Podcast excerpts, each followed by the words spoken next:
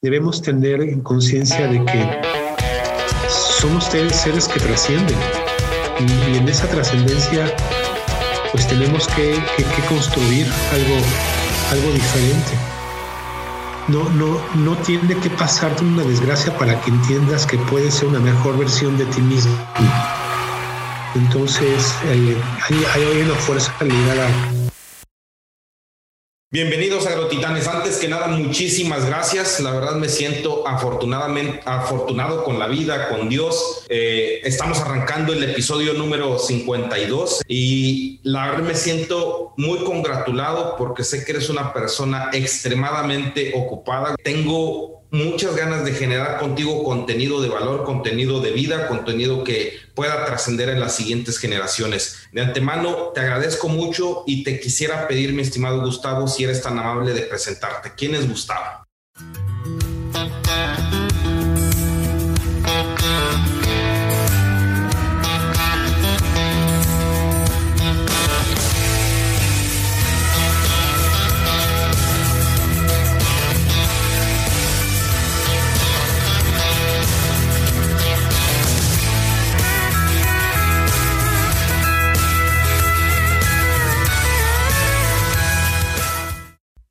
¿Qué tal? Un saludo a toda tu audiencia y a ti, Didier. Muchas gracias por, por el espacio. Soy Gustavo Pérez Berlanga, este, mexicano de, nacimiento y vivo, vivo en, la, en la Ciudad de México.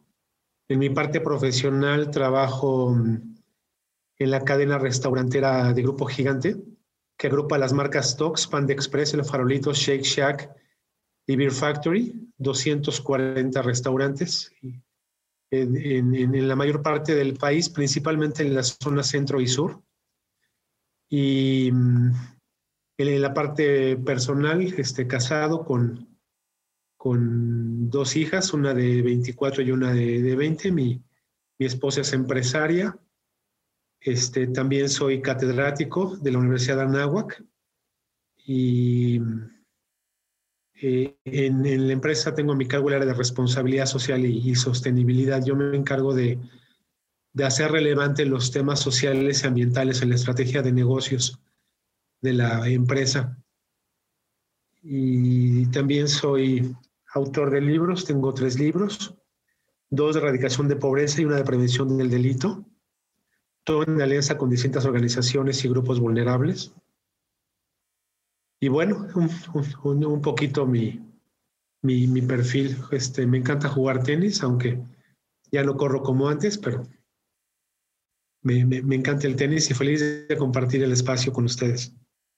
Muchísimas gracias, Gustavo. La verdad es que eh, desde la vez que tuvimos la conversación previa a la al episodio me quedé muy congratulado con la gran persona que eres y te lo decía de una forma muy humilde, te me una persona muy magnánimo, eh, que, que, puede, que, que, tiene ese sentido de, de, no solo generar valor para su familia, sino hacer que esa onda que empieza por ti se reparta a los demás. Y quiero entender un poco, o quiero entender hasta que me lo permitas, mi estimado Gustavo, ¿De dónde parte eso? ¿Cómo, cómo, cómo es tu niñez? ¿Cómo es tu, tu, formación de bases en tu, en tu casa que te permiten ver esa visión de que el corazón es, es más grande que el espacio que ocupa en tu cuerpo?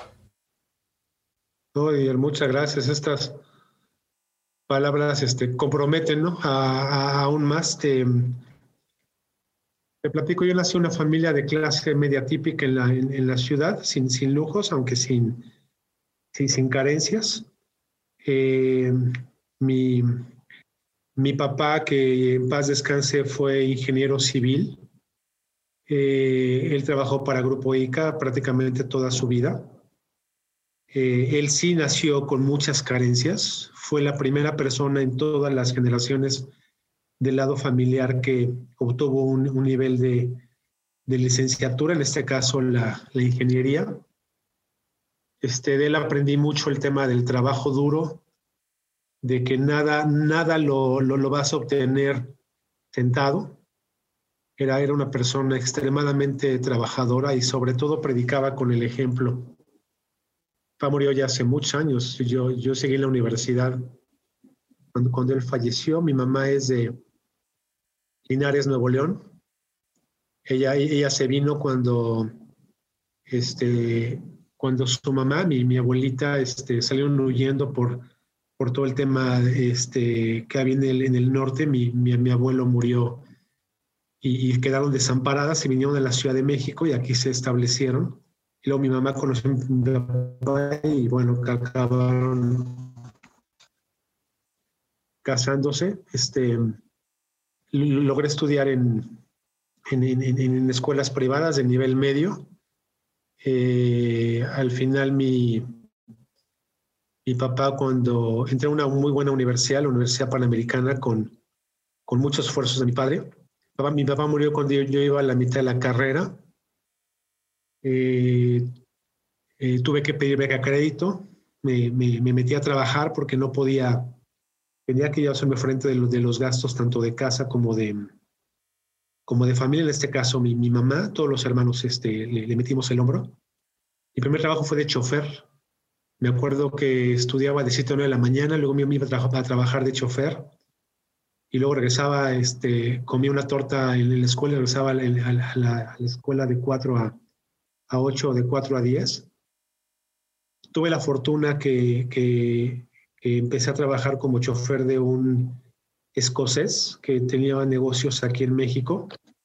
Entonces eh, in, inicié el nivel más bajo, luego meses después me volvió su, asistente, luego me volvió traductor, ya cuando practicaba el inglés cotidianamente con él, pues me, volví bilingüe aunque ya tenía las bases, lejos de estar, de, de, tener la fluidez que, que, logré con él. Eh, al final de la carrera, eh, ya tenía a mi cargo toda la coordinación de todas las operaciones de, del, negocio aquí en México. Eh, seguí trabajando, me metí a, un, negocio familiar, luego entré a, una cadena restaurantera que no es Tox, eh, luego entré a, un grupo de escuelas de computación lideradas por gente del Tecnológico de Monterrey. Y desde hace 20 años estoy en el grupo restaurantero. Inicié como director de compras, luego director de mercadotecnia, luego director de logística y luego director de responsabilidad social.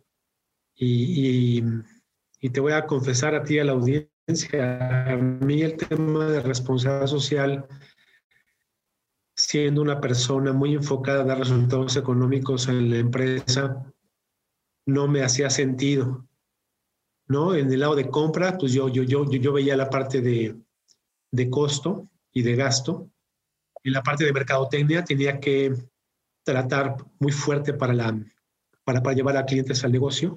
Y logística, que el producto llegara en tiempo y forma. Entonces, eh, los temas de sostenibilidad, responsabilidad social, no, no, no eran parte de mi cotidianidad. Este, eh, en una ocasión, y voy a hacer la historia corta, cuando conocí los temas de responsabilidad social,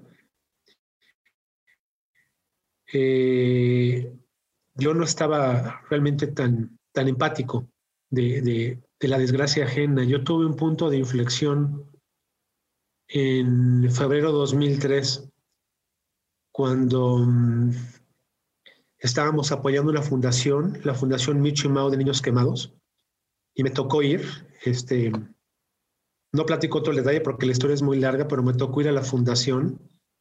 Y el momento que fui a la fundación a conocerla, eh, tuve la oportunidad este, de conocer un caso terrible de un chiquito que se había quemado en, este, en, en diciembre por, por estas fiestas donde hay fuegos artificiales y donde hay cohetes y donde hay este, luces de bengala y, tal, tal. Eh, y, me acuerdo que cuando estaba en la fundación y vi al, chiquito como le estaban, le estaban curando las heridas en, un, en un ser vivo que prácticamente no tenía piel en el 90% del cuerpo, eh, me, me, me, puse muy mal, me, me, volví loco. Ahorita lo platico de una manera bastante más calmada. Por años no podía platicarlo sin quebrarme. Me acuerdo que me puse a gritarle al papá de cómo era posible que hubiera permitido que su hijo se, se quemara, porque pues el, niñito tenía pues, ocho años, ¿no? Y, en ese entonces mi hija tenía su misma edad. Entonces vi reflejado a mi hija en, en, el chiquito y, supe su historia y sus 15 operaciones y el dolor y, todo se puede evitar con, con, con, la, con la responsabilidad de los padres. ¿No? Ahorita abro, un paréntesis, niños y fuego no se llevan. Ojalá que no haya nada de fuego cercano en ninguna de sus familias, bajo ninguna circunstancia, porque las cosas pasan en fracciones de segundos. Este chiquito le cayó este, por una luna un, un, un, cohete en la chamarra, se empieza a incendiar, se incendia en segundos, corre el fuego, se aviva por el oxígeno y 15, 20 segundos después cambió su vida para siempre. Ese Didier fue una epifanía que yo tuve, donde dije, si estamos en posiciones privilegiadas respecto a otros, a, otras personas, este, es, es de personas bien nacidas en hacer algo. Y desde ese entonces me he vuelto un activista. Me puse a estudiar lo que significaba las fundaciones, las causas, la salud, cáncer infantil, autismo, trata de personas, este, ancianos, eh, desde el inicio de la vida, desde antes del inicio de la vida hasta el, hasta el fin de la vida. Y, y, después me metí a temas de fauna y flora, a entender ecosistemas, biodiversidad, animales, animales de laboratorio, animales de granja, animales domésticos. Y me fui metiendo y metiendo al tema y, fui integrando proyectos a la, a la, empresa. ¿no? El, primero fue proyectos productivos, ¿no? integramos a la cadena de valor comunidades indígenas. ¿no? Iniciamos con indígenas a musgos del estado de Guerrero, con eh, apicultores, recolectores de miel. Y ha sido un proceso de primero entender, luego atreverte a hacer, luego este, equivocarte y, corregir y volver a hacerlo. Eso fue en 2003. Eso fue en febrero de 2003. En octubre ya teníamos el primer grupo indígena, este, que es el de la miel, como proveedor de la empresa. Y de ahí todo se vino en cascada.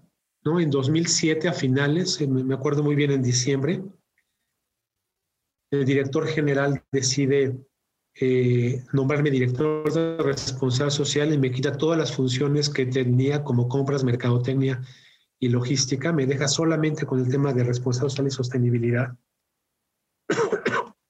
y de ahí a crecer, a crecer y hacer eh, que la empresa fuera no solamente una fuerza para, para lo que yo hiciera a favor de, los demás, este, era algo que redituaba en la empresa, pero también me redituaba a mí como persona y, hasta el día de hoy lo sigo, lo, sigo haciendo. Este, eh, a, veces eh, cuando, cuando la gente me, me felicita o me reconoce algún logro, se los agradezco, sin embargo veo el camino que hace falta y, y se me quitan los, las ínfulas o los aires de, de que ya llegué a donde voy, este, no, me, no me va a alcanzar la vida para llegar a donde, a, donde quiero llegar, ya, ya, ya, ya lo visualicé y, y, y, voy, a, quedarme muy, muy abajo de, de, de, mis metas de sostenibilidad y responsabilidad social, pero aún así no voy a dejar de empujar el tema para beneficiar a la mayor cantidad, no solamente de humanos, sino, sino de seres vivos. Hemos hecho proyectos desde desde el rescate del jaguar en, Chiapas, este, las tortugas que van a anidar en la costa de, de, Veracruz, en la zona de Costa Esmeralda, o, grupos de este, fauna en, la zona de Jalisco.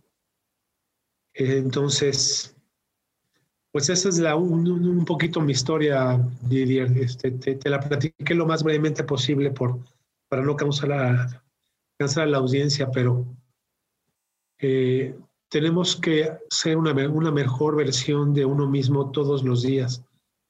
Y eso no significa que no te equivoques, significa que nunca paras en el esfuerzo de, de construir algo mejor, porque pues al final eh, una versión de mí mismo que construye algo bueno para la humanidad y los seres vivos de este planeta. Estoy completamente lleno de, de muchas cosas que ahorita se estás mencionando, mi estimado. Y la verdad es que me doy cuenta de que solamente las personas que tienen esa, ese impacto con la vida o que Dios le dio la oportunidad de tener ese impacto, en este caso tan fuerte como el que te sucedió, muchas veces lo ocupamos algunos para reprochar y otros para realmente decir, ahí está la gran oportunidad o la llave que me está abriendo para poder ser mejor persona con mi entorno. Quiero entrar en la parte, mi estimado, y para no seguir eh, en, esta, en este tema de, de que son temas muy sensibles en las personas, quiero, quiero seguir contigo en la parte de que todo lo que haces, toda esa visión que tienes de colaborar, de generar una gota en, este mar de necesidades sociales, culturales, científicas, tecnológicas, en esta gota que estás haciendo día a día, ¿cómo escoges tú a las personas que van a trabajar o que van a ser parte de tu equipo? Mira, hay varias características que, que yo busco en la, en la gente que, que, trabaja en el área. La, la, la, primera, y te va a sorprender mi respuesta como, como número uno, la primera es una gran tolerancia a la frustración, porque el mundo se mueve en un sentido muy irresponsable. Irresponsable tanto en la parte de, de recurso eh, material, recurso humano o recurso natural. Eh, entonces, eh, si yo si yo me pongo a ver cómo el humano desperdicia comida, desperdicia energía, desperdicia talento, desperdicia dinero, desperdicia eh, recursos, hace daño a, los ecosistemas. Y, me quedo con, este nivel de frustración en no poder construir algo mejor, toda esa, esa, capacidad la dejo en, en el tintero. Entonces, eh, mi equipo primero tiene que tener una alta capacidad de tolerancia a la frustración. Y después vienen dos componentes de la mano, ¿no? La inteligencia y la voluntad. Inteligencia es saber lo que hay que hacer, la voluntad es, es querer hacerlo para, para, moverse de manera muy, muy inteligente y de... Y de, y de yo, yo siempre le digo a mi equipo, sostenibilidad es sin prisa, sin pausa. Hay veces que iremos muy rápido, hay veces que iremos muy lento. Sin embargo, nunca hay que detenernos. Siempre tenemos que empujar el tema para que eh, siga siendo relevante y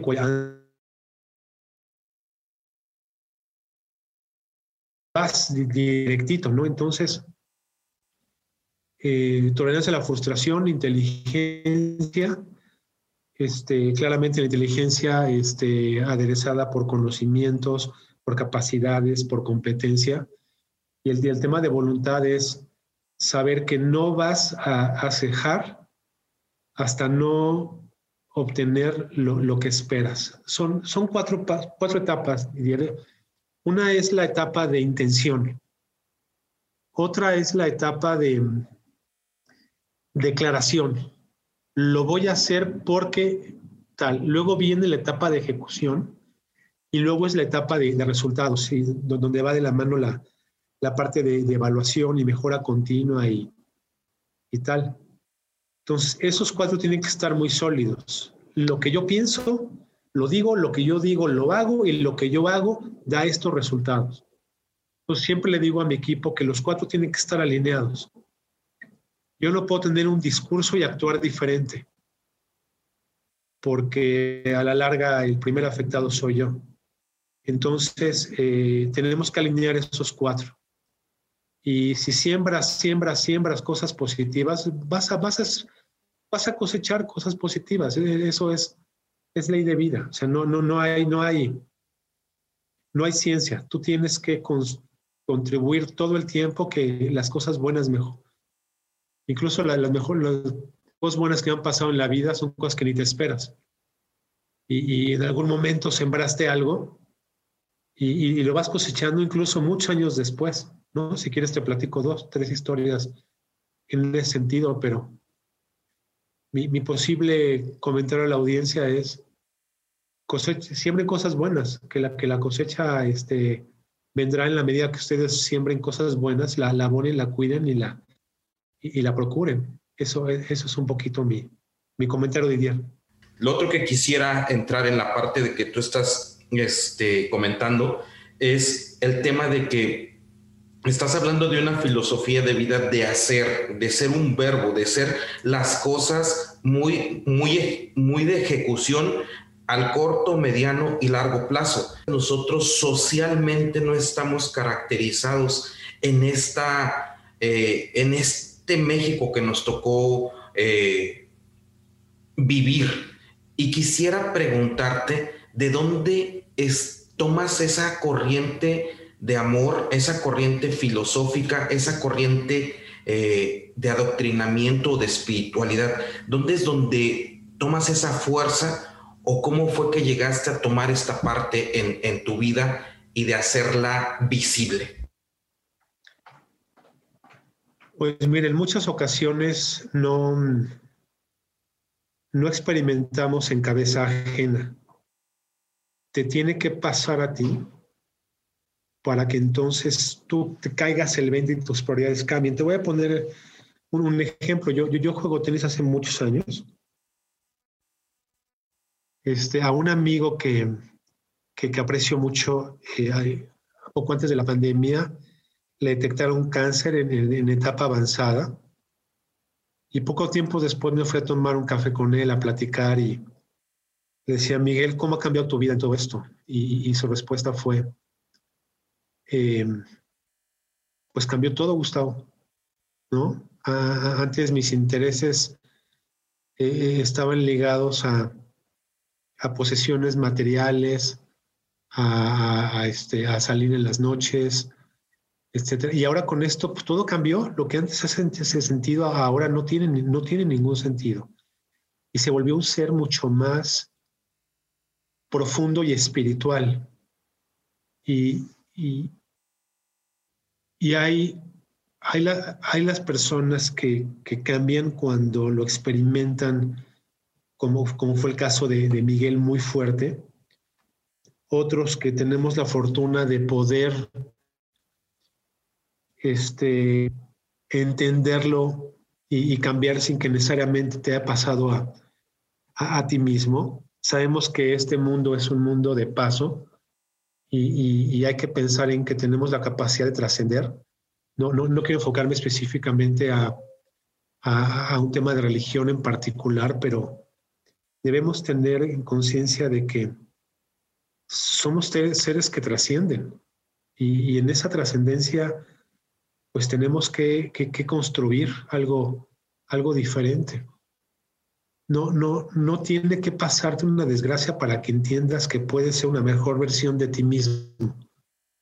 Entonces, eh, hay, una fuerza ligada a, a, mí como persona de, de, estar bien en la parte física, emocional y mental, pero también hay un tema cercano que pues es, es familia, pero también hay un tema este, llamado comunidad, en este caso la comunidad cercana, que es la comunidad de, Grupo Restaurantero Gigante, y luego están todos aquellos este, en, cadena de valor de, grupos vulnerables, ¿no? Grupos vulnerables, aquel que no tiene las oportunidades por diferentes condiciones física, emocional, en distancia, este, rurales, en fin, que no tienen las, las, mismas oportunidades que tuvimos nosotros. de, y, así, y, al final, este, ¿cómo trasciendes? ¿No? Con, y, aquí hay un tema de fe claramente, eh, respetando cualquiera de las, de, las corrientes este, ideológicas ligadas a temas de religión, sin, entrar en polémica de eso.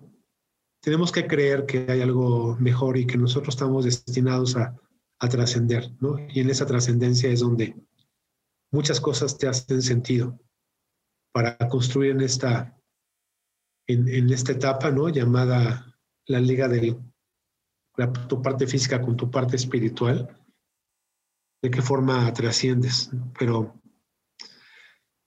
pues al final, ahorita, ¿no? Como, como dice la corriente filosófica de monismo, somos una, una sola cosa y tenemos que que construir para eso. Ahorita que estoy estudiando mi doctorado en bioética, que tuve clases de antropología filosófica y, temas de, metafísica, pues te pones a reflexionar, ¿no? Este, tu rol en, este, en este mundo, ¿no? Y sí, este, me he hecho más espiritual a partir del, doctorado, pero, pero nunca dejas de aprender y nunca dejas de, buscar ser una mejor versión de ti mismo. Muchas gracias. La verdad es que eh, eh, quiero generar todo el, mejor. Me estás dando mucho y la verdad es que hasta se me traban las ideas, pero vamos a seguir con esta parte de que tú eres una persona citadina que tuvo la, gran fortuna de tener la fe en sí mismo, de poder salir adelante a, pesar de las, de las circunstancias que te dio la vida.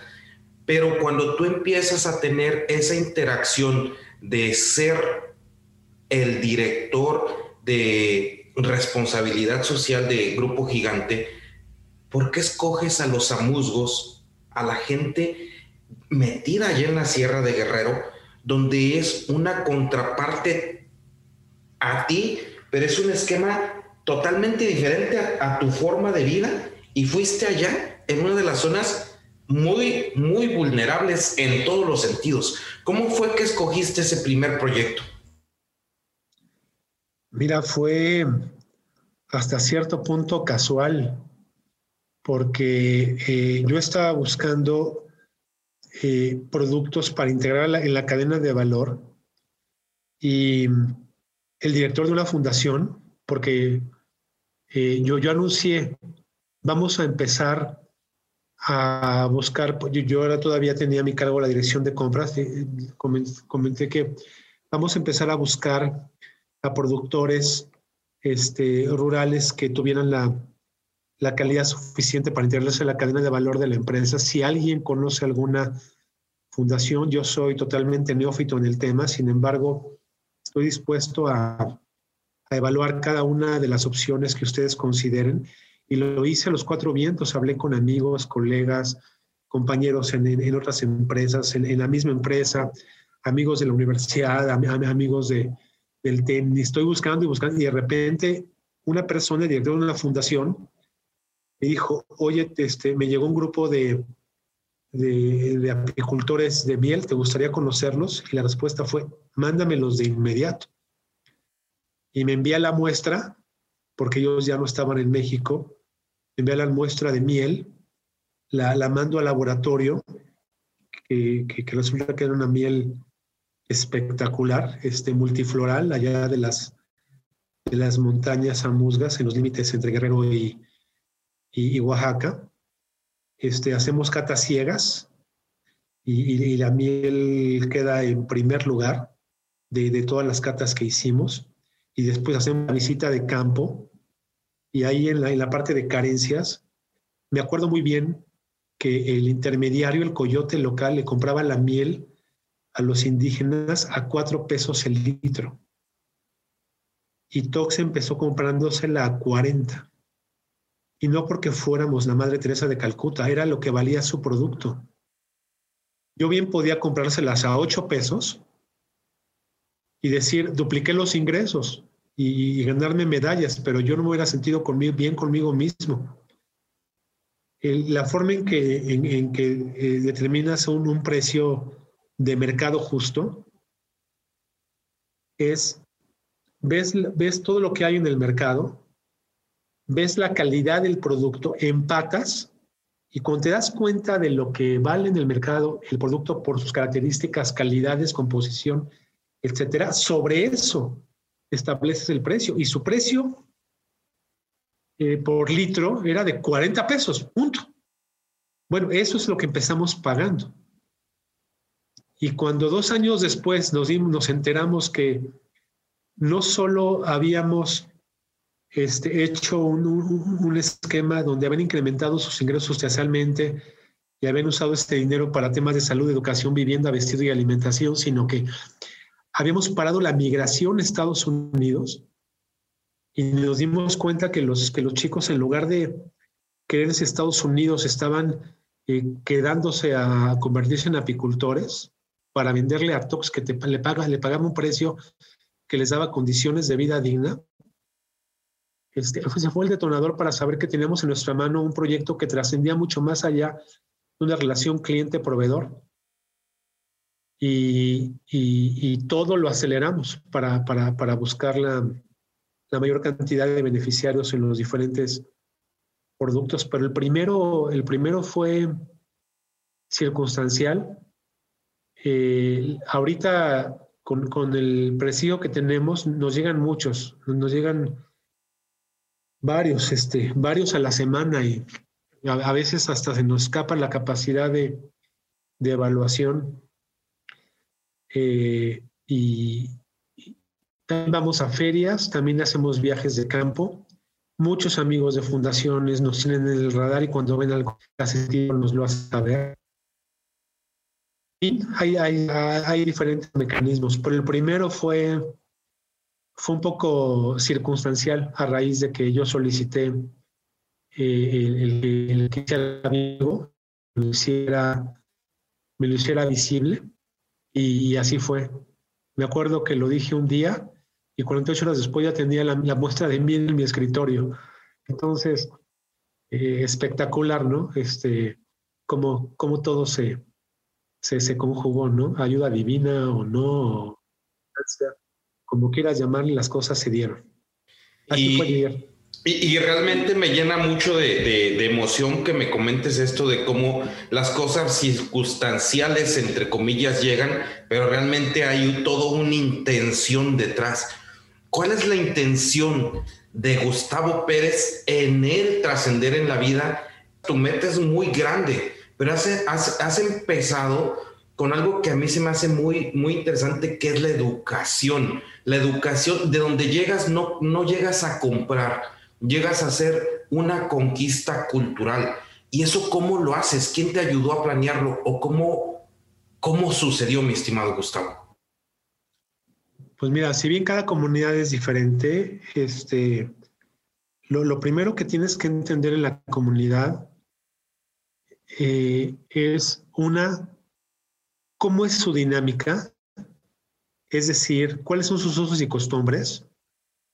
¿Cómo se comportan? Este, ¿Cuáles son sus intereses? Claramente el interés propio no, no le puedes hacer un copy-paste. Ellos tienen intereses diferentes y, y, y, primero hay que entenderlo y después respetarlo. Y segundo, siempre hay alguien que maneja la comunidad puede ser el cacique del pueblo, puede ser el padre católico, puede ser el, pastor protestante, puede ser el maestro del pueblo, puede ser el crimen organizado, que desafortunadamente en México hay muchas comunidades controladas por, por ese grupo, por ese tipo de grupos. Y, una vez que entiendes eh, esas dos, eh, empiezas, siempre vamos con aliados, nunca vamos solos. Eh, este, en el caso de la, de la miel, Amusga fue una fundación que se llama World Vision International, una fundación norteamericana, que nos allanó el camino con la, con la parte suave. Y, y el siguiente paso es construir confianza. Cuando llegas a una comunidad, no les interesa, no saben quién eres, creen que los vas a manipular. Incluso algunos nos llega a pasar que creen que nos van a robar, creen que les vamos a robar la tierra a veces te reciben de manera hostil, ¿no? Puede ser hostil o o, hostil agresivo, ¿no? No te platico, no entro en detalles, pero pues sí, hemos llegado a lugares donde este, el machete va enfrente y, luego tú a qué vienes. Eh, y podemos tardar de seis meses a dos años en construir esa confianza. Y una vez que, que, que, ellos se dan cuenta de que estás ahí para, para construir algo mejor, no asistencial, sino a través de trabajo y de un intercambio, este, empieza entonces el, a detonar. Como no traemos prisa, claro, yo sí traigo prisa para meter los proyectos, pero no, no, no, no, no, no forzo nada, porque las comunidades tienen un ciclo. Y, y, si tú quieres acelerar ese ciclo, lo revientas. No, no, no hay forma de que tú puedas acelerar ese ciclo por decisión en un escritorio, en una oficina muy bonita allá en, en la zona de Polanco, en la Ciudad de México. Tú tienes que entender que la comunidad tiene una dinámica y tienes que adecuarte a esa dinámica si no la revientas. Hay muchos colegas míos que dicen, pues, ¿tú cómo le hiciste? Yo intento entrar a la comunidad y no hay forma. No se dejan y les ponen cualquier cantidad de adjetivos este, que, que, que, que no voy a repetir, pero dicen, no se puede hablar con ellos. Y, mi respuesta es, una, porque no te dice el tiempo para entenderlos, porque no tuviste la empatía,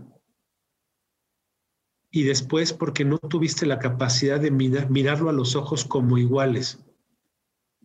El que tú hayas nacido en una posición diferente, el que tú tengas oportunidades al, desarrollo social, económico mayor que tienen, que tienen otras personas, no te hace en ningún momento tener una ventaja. Al contrario, deberías tener el compromiso de porque tú naciste en una posición más privilegiada de la que ellos tuvieron, eso te obliga más a ser muchísimo más responsable. Y, yo me muevo con una palabra que le hemos hecho propia en el equipo, es vamos a dignificar a la persona. Todo inicia con la dignificación de la persona.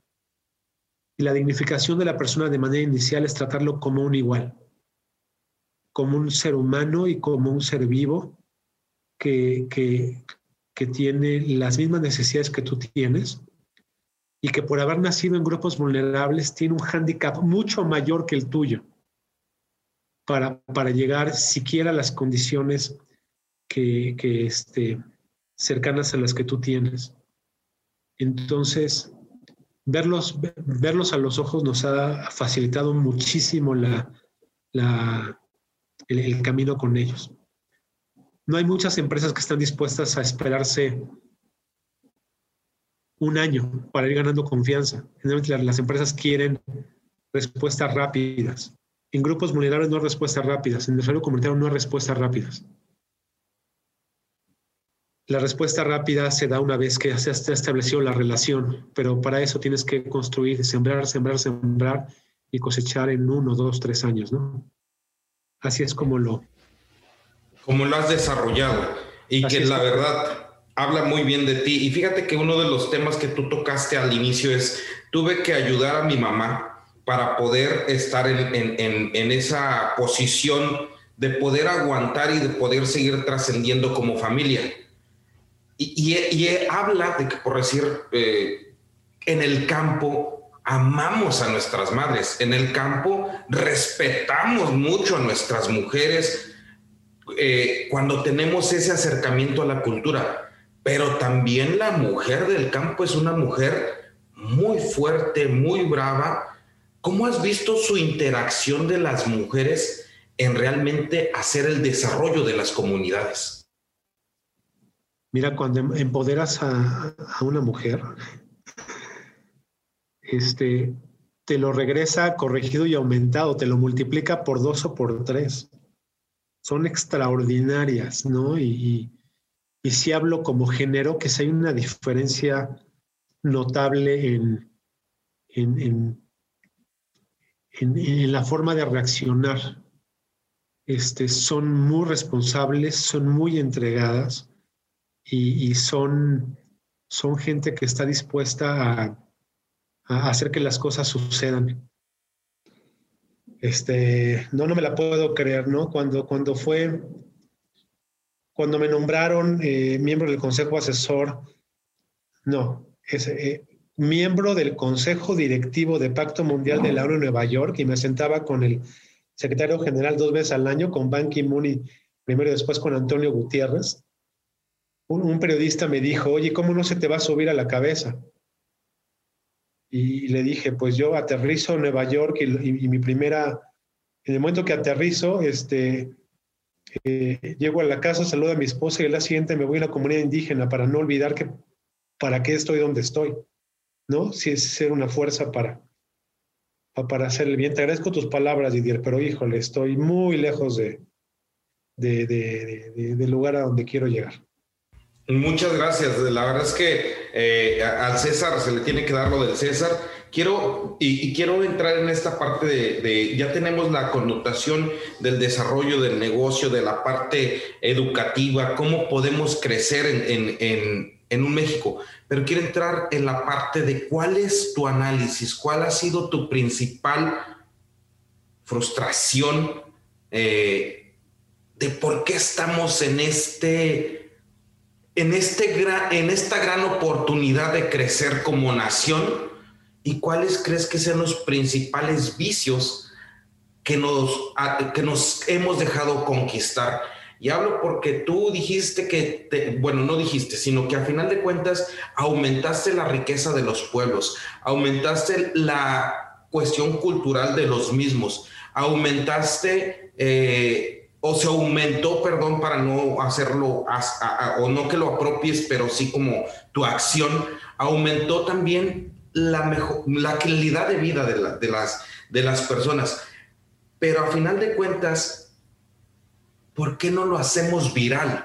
¿Por qué no podemos tomar esa parte de viralizarlo? ¿Por qué queremos seguir eh, obstinados en, una, en un medio social donde podemos ser muy fácilmente tocados por las fibras de, grupos organizados. ¿Cuál crees que, que sean las, las fibras más profundas sociales que nos, que nos hacen que nos desgarremos como sociedad y que tengamos el México tan pobre de gente y tan rico o abundante de recursos y, y de todo? Un México que realmente, como dicen, somos el cono de la abundancia, la bronca es que somos mexicanos. Mira, hace, hace algún, algunos años, un par de años, leí el libro que se llama De animales a dioses de Harari. Harari es un antropólogo y este investigador de, creo que es de Israel, y, hago la historia corta. Hace 70 mil años había seis especies de humanos, seis. El Homo sapiens, hombre de Neandertal, Homo erectus, hombre de Java, etc. Había seis especies de humanos, solo una prevaleció, eh, el, Homo sapiens. Si bien hay restos genéticos al día de hoy de neandertales, sobre todo en razas europeas, la, raza prevaleciente es, la Homo sapiens, de la cual pues formamos parte todos los 7.5 mil millones de habitantes de esta tierra. Y, en esta evolución del hombre hay tres fenómenos que, que, hacen que cambie todo, no solo para la humanidad, sino para todos los otros seres vivos.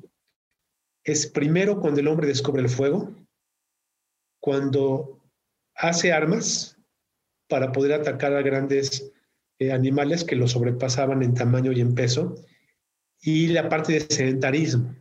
Entonces el hombre era un, estábamos en medio de la cadena alimenticia y nos vamos a la parte de hasta arriba de la cadena alimenticia por, por estas y otras invenciones y descubrimientos.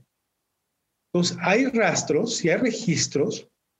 El libro Cómpralo es una joya para entender a la humanidad que lugar donde el humano se asentaba, lugar donde depredaba al 90% de las especies del planeta. 90%. Entonces, que el humano sea depredador no es ni por el capitalismo, ni por la revolución industrial, ni por este por tal o cual sistema económico, ni, ni porque somos del occidente y el oriente es diferente, no, es porque como humanidad hemos sido depredadora.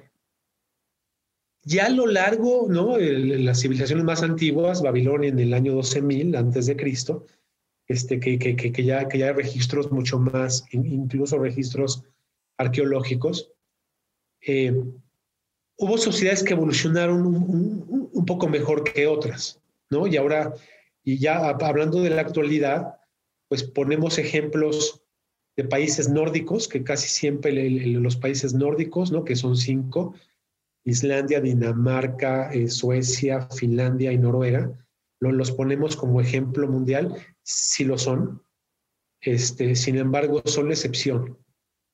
¿no? Este, México no tiene la exclusividad de, de los males de solidaridad, empatía, redistribución. Esa es la regla, no la excepción.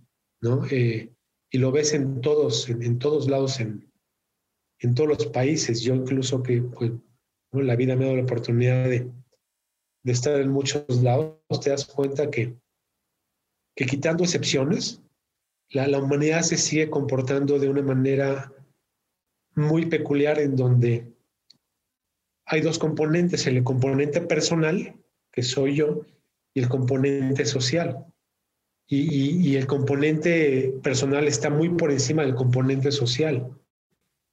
¿no? Este individualismo y yo primero y yo en segundo lugar y yo en tercer lugar es, lo que ha dictado este, en, muchos lados. El mejor ejemplo de individualismo es Estados Unidos. ¿no? Eh, ellos crecen con la cultura de, de, yo primero, yo segundo y yo tercero. Los, los, que, los padres fundadores de la nación tienen una visión más de, de, formar una sociedad mucho más igualitaria y, este, y tal, pero por ejemplo, culturas en, África, ellos son exactamente lo opuesto, eso, son culturas de primero el grupo y el individuo se somete al grupo, no con las mejores prácticas. A veces, por ejemplo, el tema este de ablación o mutilación femenina es aceptada por el grupo y no porque sea aceptada por el grupo es algo bueno. Entonces, eh, el individualismo radical es malo, el, comunitarismo radical también es malo. Entonces, buscar este balance persona-sociedad creo que nos puede hacer diferentes. México, entrando en materia, este, no hay grupo, los grupos, gobierno, empresa, sociedad civil, que el, principio de yo estoy por encima de los demás, pues forme parte de, del accionar ¿no? social. Los que he visto que han, han, cambiado a este tema de buscar un balance son aquellos que han tenido pues, puntos de inflexión, ¿no? Como fue mi caso como ha sido el caso de, ¿no? De, muchos colegas y compañeros, ¿no? En estos 20 años que llevo en la empresa he conocido a gente valiosísima en, en muchos sentidos y no hay uno solo, uno solo que no haya pasado por, por una especie de epifanía, en, el cual, con diferentes grados claramente, que, que, lo haya convertido en, en, una mejor versión del mismo para construir. Entonces, nos falta en México empatía, solidaridad y saber que si le haces bien a alguien, sea, sea uno de círculos cercanos, te estás haciendo el bien a ti mismo. Porque al final, pues tú eres parte de una sociedad. Y, si la sociedad le va bien, a ti te va bien. Eso es parte de. ¿No? En muchas ocasiones te, te, justificas este, argumentando lo que hacen los demás. Pues eso al final no construye, ¿no? Este, no, no hables por los demás ni con, con, lo, con, lo, que hacen los demás, habla, habla por ti. Eh, te, pongo un ejemplo, si quieres, para, para, para entrar en la, en la, parte final. Te pongo un ejemplo. Yo, yo manejo este, motocicleta en la Ciudad de México, tengo un scooter, si bien tengo los coches y tengo una casita de cámaras afuera en Morelos, pues ahí, ahí en la ciudad. Cuando no voy, no, no voy con mi familia, pues claramente me muevo en la moto. Bueno, historia corta. Un, un sábado iba con mi hija. Mi hija este, eh, menor. Me doy una vuelta, no me di cuenta que era una vuelta prohibida, me, agarran eh, los policías y este, eh, no, no, no me presté al tema de, mordida, me llevan al, al, corralón, resguardan la moto, este, me piden papeles originales, un papel original no lo tenía, este, estaba en casa de mi cuñado, mi cuñado estaba de viaje, total, ¿no? Cualquier cantidad de pretextos para, para, para, para que les diera una dádiva y sacar la moto. Me acuerdo que esto pasó a las 8 de la mañana y fui sacando la, la, motocicleta como a las 10 de la noche. Mi esposa pasó por mi hija, ellas comieron, yo, yo estuve ahí, hasta el final este, logré sacar la, la, motocicleta a las 10 de la noche, fue un sábado totalmente fuera de, de lo esperado. Y más de un año después, me enteré, porque no me lo dijo mi hija, cuando entré a la universidad, mi hija ahorita está estudiando en el extranjero, en Suiza para ser precisos, le, le preguntaron los profesores, ¿no? Pues el 95% de los estudiantes de esa universidad son extranjeros. Díganme tres cosas que estén orgullosos de su familia. Y Tania, mi hija menor, dijo, pues estoy orgulloso de mi papá y les platicó esta historia. Y ahí me di cuenta de cómo pude trascender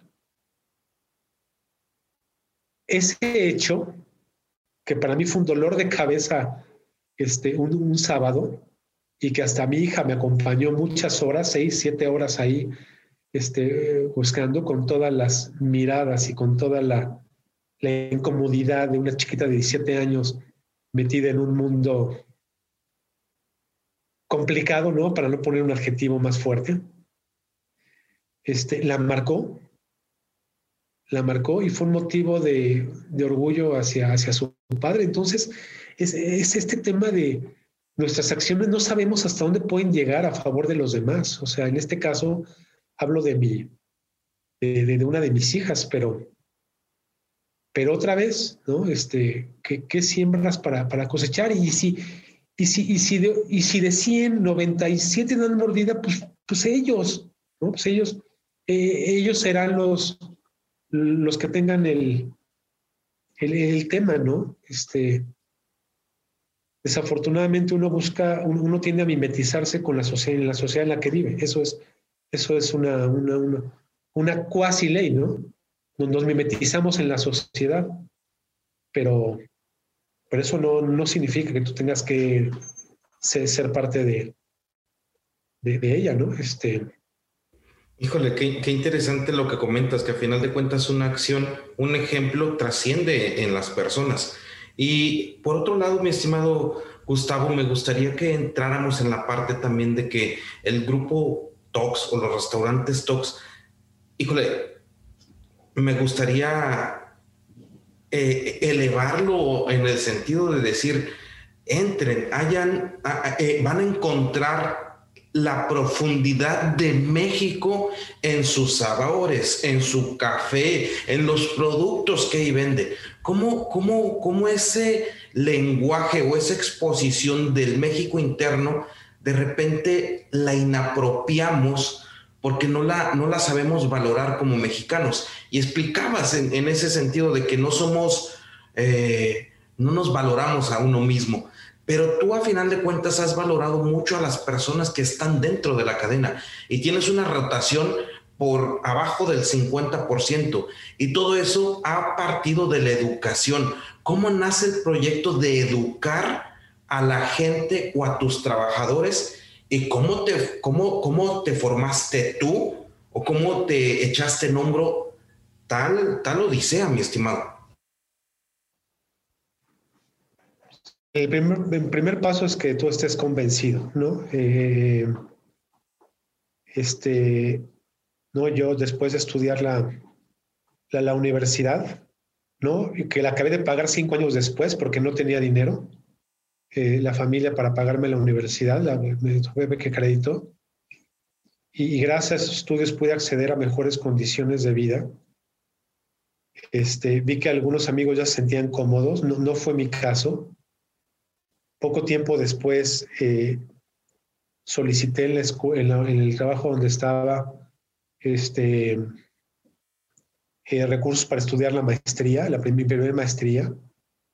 Me los dieron, luego me los cobraron porque en el momento que me recibí me, me, me contrató Tox y luego en, estudié otra maestría en responsabilidad social y hace, me gradué en el 2017 del IPADE en, alta dirección.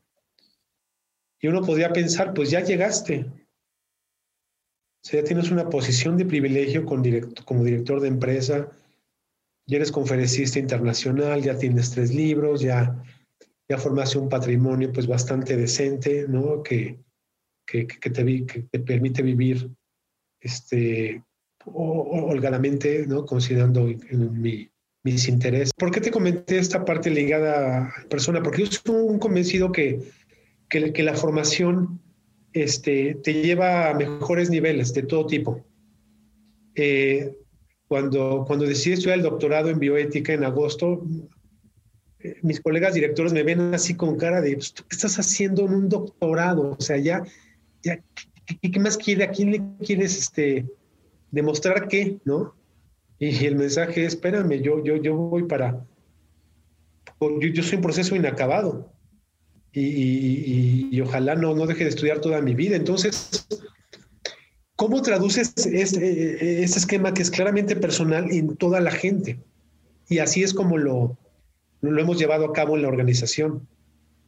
Lo, lo, primero es estar convencido tú que la formación es algo que, que, te hace ser mejor en muchos sentidos y, puede traducir esa, esa parte formativa en, en, en, una realidad en la, en la empresa, ¿no? Con la creación del, primero la Universidad Corporativa TOX, luego se volvió Instituto TOX, luego había cursos este, eh, dirigidos a, ciertos puestos, luego fueron cursos generales, luego entramos con tema de educación formal, ahora, ahora ya no manejo el instituto, pero la gente que lo maneja ya lo, elevó a nivel de licenciatura.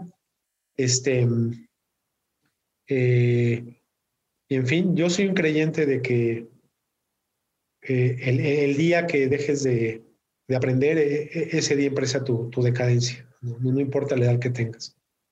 Entonces, lo, he logrado traducir en la organización. Pero todo inicia con un compromiso personal, no es, no, no, no es añadido. Hay gente que dice, este, pues ya, yo ya llegué, ya me siento cómodo ahí. Muy, muy respetable. Yo lo entiendo de manera diferente, ¿no? Yo creo que somos seres inacabados y tenemos que ir, ir, irnos, irnos formando este, cada día, ¿no? Así es, mi estimado. Y fíjate que me gustaría, si me permites, preguntarte esta, esta frase, que a final de cuentas tú ya tienes la, pluma afinada, pero me gustaría preguntarte con cómo, empezaría o con qué frase empezaría tu biografía. Este carnal no tenía la más remota idea de a dónde podía llegar a hacer su paso en esta vida. Algo así. qué padre, mi estimado. Qué padre, qué, padre. es de esas que salen de acá, de, de, donde brota el alma, que es el corazón. De, te la agradezco mucho porque sé que no la habías pensado, pero la sacaste desde el fondo. Mi estimado Gustavo, sé que eres una persona extremadamente eh, ocupada. Quisiera cerrar el episodio, eh, pero si no, si, me permites posteriormente hacer un episodio eh, o un segundo episodio que, no, que nos puedas seguir compartiendo de la, de la persona que eres para todos los agrotitanes. Y me gustaría que me hicieras algunas reflexiones de lo que tú has hecho, visto y checado de lo que es el campo para nuestra sociedad y de qué lo que es el campo y de lo que no valoramos o de lo que nos puedes expresar de ese sentimiento tan puro que es de la tierra, del ombligo a la tierra, y de cómo a veces en la sociedad moderna, citadina, eh, no, no se llega a valorar o no llega a trascender esas palabras. Mira, todo se lo debemos al campo. Naturaleza, ecosistemas, la parte agro, todo lo que comemos viene de ahí, tanto la parte de agricultura como la parte pecuaria. O sea, nos debemos a él. Y, lo primero que uno que tiene que hacer es respetarlo. Tienes que respetar al campo. Tienes que respetar a los polinizadores, ¿no? Las abejas que hacen posible. Este, dicen que la abeja poliniza el 70% de los cultivos del mundo. Tienes que aprender a respetar a las personas. Tienes que aprender a respetar a la tierra. ¿no? Hay, hay, culturas, algunas ya extintas, que decían, eh, debido a que, a, que la cultura dominante de Occidente fue yo por encima de todo lo demás, ¿no? Yo estoy aquí y los demás seres vivos acá. Eh, la sociedad se volvió de un modo. Pero, pero, pero cuando manejas un, un tema como el Ubuntu que, que, que, nace en Sudáfrica, que es yo soy y me debo a los demás, yo soy un ser social y me reconozco un ser social, con ese tema de respeto todo cambia. Lo, lo, que voy a decir, pues no hay forma de comprobarlo porque había solo dos personas cuando se conquistó el Everest, este neozelandés y, un tibetano. Llega el neozelandés, se me escapa el nombre, y, dicen que dijo, ¿no? La, frase, este, por fin conquisté a la maldita montaña. Y, el, y el señor de Nepal dijo, gracias montaña por permitirme estar aquí. Y la besó son concepciones bien diferentes del mismo hecho. Los dos llegaron a la cima, se le atribuye más al neozelandés, no, no, cada quien le pondrá este, pero para mí la frase importante es la que dijo este señor que si no la dijo, este, bendito quien la inventó, es eh, soy yo porque tengo la posibilidad de, existir y gracias al, al planeta. Entonces la, la, la, tierra de México es bendita y el campo en México es bendito y hay que, hay que primero reconocerlo, hay que respetarlo y hay que dignificarlo en todas sus dimensiones. Ya sería como que mi... Y si los demás no lo valoran, pues ahora sí que uno tiene que hablar por, por sí mismo. Por eso, Didier, este año he dado, no sé, tal vez unas 90 conferencias en todo el año. Normalmente doy unas 20 en, en, todo el mundo.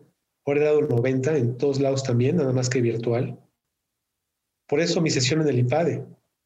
Este, por eso mi sesión de hoy en, en, un tema de anticorrupción y por eso mi sesión de ayer en un tema de bienestar animal y por eso mi sesión de el del viernes pasado con, con, con, un grupo de emprendedores de Chiapas, porque pues si, si estamos en la posición privilegiada en que nos volteen a ver porque estamos en una empresa visible, aprovecha la palestra y vuélvete un, un, un, este, un agente de cambio para los que te quieran oír en el discurso, pero para, para los que te quieran ver en acción. ¿no?